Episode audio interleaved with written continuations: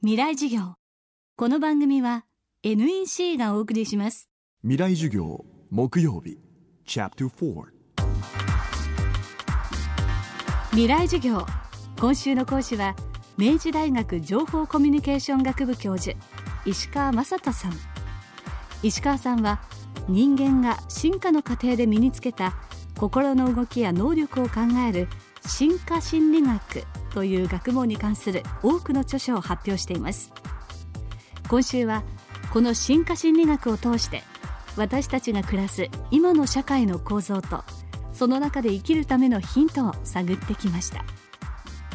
最後は人という生き物が環境の変化に適応するために選んできた進化の形について伺います。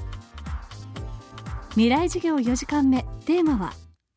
人は子供のまま進化した。養鶏進化と言いますのは次の世代を作るのにその子供時代の特徴を持っていた方が有利か大人時代の特徴を持っていた方が有利なのか。例えば人間は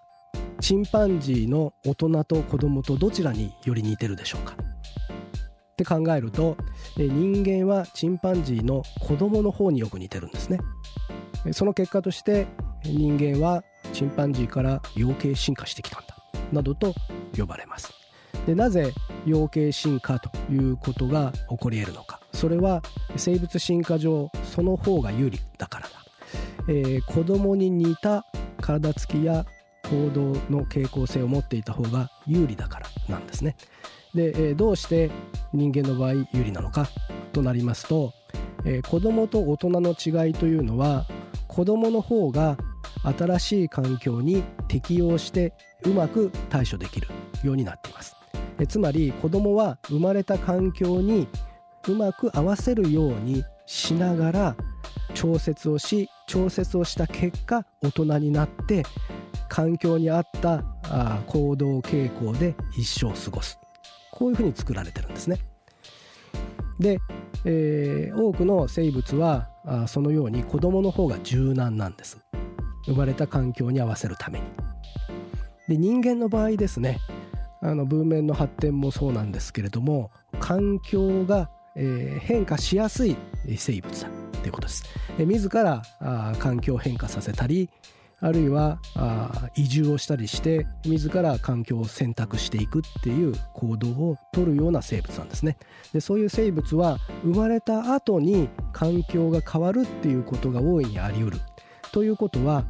大人になるよりも子供のままで環境が変化してもついていくっていう自ら変わってついていくっていう可能性や余地を残しておいた方が、えー、有利。えそういうような生物に人間はあのなってきた。ということからチンパンジーの大人というよりは子供のまま大人にならない形で進化していた方がこれは環境の変化に対応できる柔軟な個体のままであった。そういう有利さを獲得していると。こういうことで人間はチンパンジーが養鶏進化したなどと呼ばれることがあります。えー、子供らしいということはより新しい環境に柔軟に対応できるということを示しているということでもあるわけですので、えー、今日情報社会になって、えー、環境がより一層変化しやすい状況になってきているということであれば、まあ、あの子供らしい、大人の方がより今後適応力が高いということになるのだろうと思います。今週は明治大学情報コミュニケーション学部教授石川雅人さんの講義をお送りしました。今回の講義に出てきた進化心理学については石川さんの著書生きづらさはどこから来るかなどでより詳しく知ることができます。興味のある方はチェックしてみてください。